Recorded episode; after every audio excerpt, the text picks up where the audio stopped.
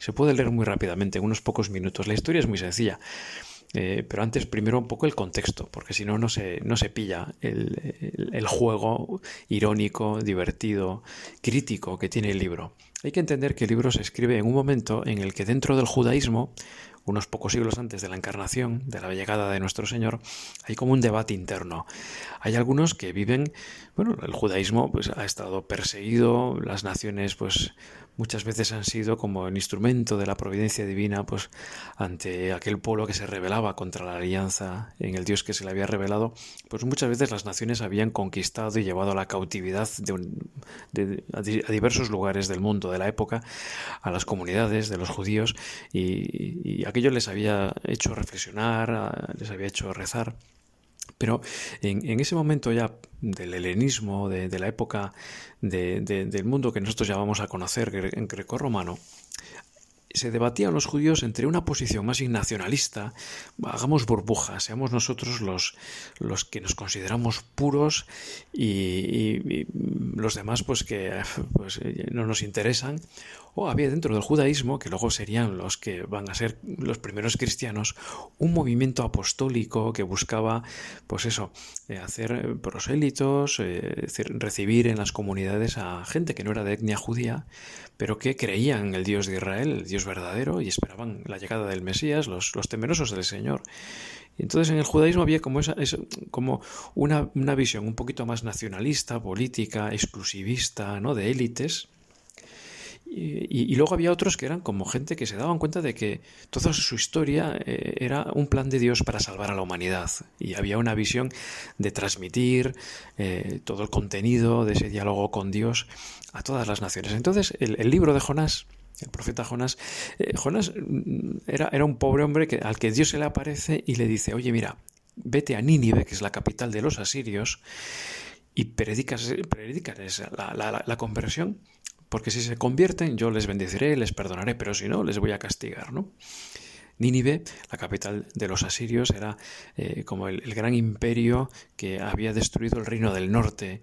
Estaba en lo que ahora es el norte de Siria, era un ejército poderosísimo y además eran muy crueles, eran como la, la personificación de todos los enemigos, ¿no? de todos los que se oponían a, al Dios de Israel, porque imponían su religión, impedían a los judíos celebrar su culto.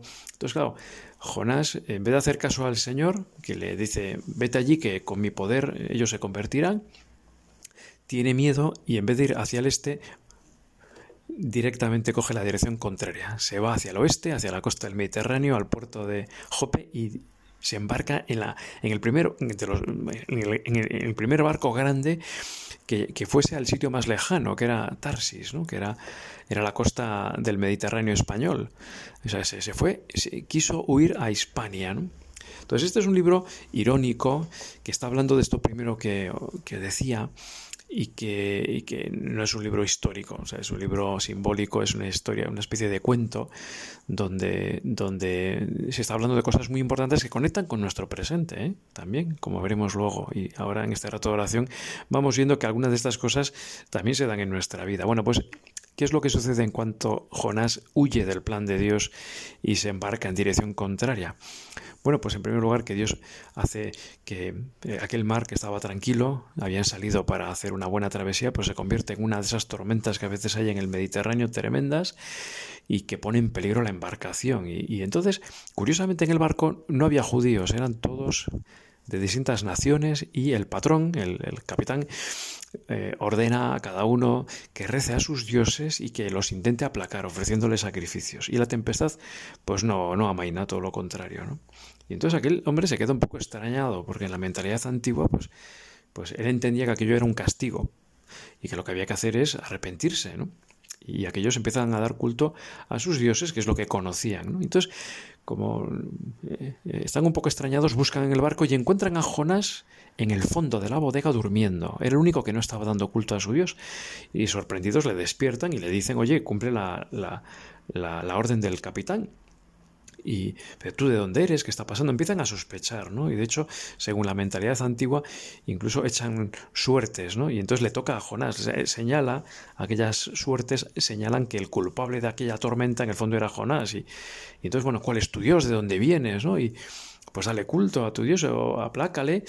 Y, bueno, y entonces aquellos, aquellos hombres empiezan a tener eh, como una especie de conversión, se dan cuenta de que sus dioses no son verdaderos, que el verdadero Dios es el de aquel hombre que, que está escapando de su Dios, ¿no? Y, no saben qué hacer, y entonces el propio Jonás también se medio convierte y dice, mira, si os queréis salvar, lo que tenéis que hacer es arrojarme, ¿no? Arrojarme a las aguas estas tumultuosas.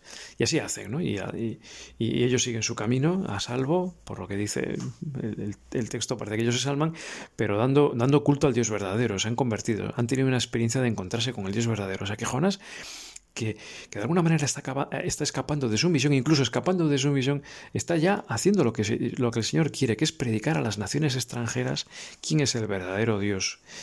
Y entonces es engullido, allí por, eh, hay que entender que en el lenguaje bíblico las aguas eh, el océano encrespado, las, aguas eh, caóticas del océano son la personificación de lo opuesto a Dios. Dios es, así lo dice el relato de la creación, el que pone orden, el que pone paz, el que va rellenando las cosas, ¿no? Hace un mundo donde está el cielo, la tierra, la luz, las tinieblas, el día, la noche, donde está eh, cada, cada grupo de animales está en su lugar, donde pone orden, ¿no? El orden de la naturaleza. En cambio, las, las aguas de las que surge la creación son como las fuerzas del mal, es el caos que se opone, que se opone al orden, a, la armonía, a la paz, que es propio de, lo divino. ¿no? Entonces, eh, Jonás cumple su misión, quiere escapar de Dios y acaba en las aguas, ¿no? que también muchas veces están personificadas por ese animal, mm, eh, el leviatán o ese, ese, pez gigantesco, ese monstruo marino, en el que él pues acaba siendo eh, engullido y curiosamente, igual que en el libro de Job, en el momento de máxima desesperación, en el lugar más alejado de Dios, es cuando ahí tiene su conversión más profunda Jonás y empieza a hacer oración, que es el capítulo 2 del libro, un salmo precioso que, eh, en el que él pues, pide, es un salmo de, súplica, pide a Dios que le, que le, que le, que le, proteja, que le salve, porque se da cuenta de que pues, sin él, él no puede nada. Y, entonces enseguida lo siguiente ya es que acaba en la costa. Dios devuelve a, tierra firme a Jonás y Jonás va, predica la conversión a Nínive y contra toda esperanza tiene una conversión, obtiene unos frutos maravillosos porque todos hacen penitencia, todos se dan cuenta de que el Dios, el creador del cielo y de la tierra, pues les da la oportunidad de la conversión y contra toda esperanza y también contra todo dato histórico, porque esto nunca ha sucedido, porque es un relato simbólico, ¿no?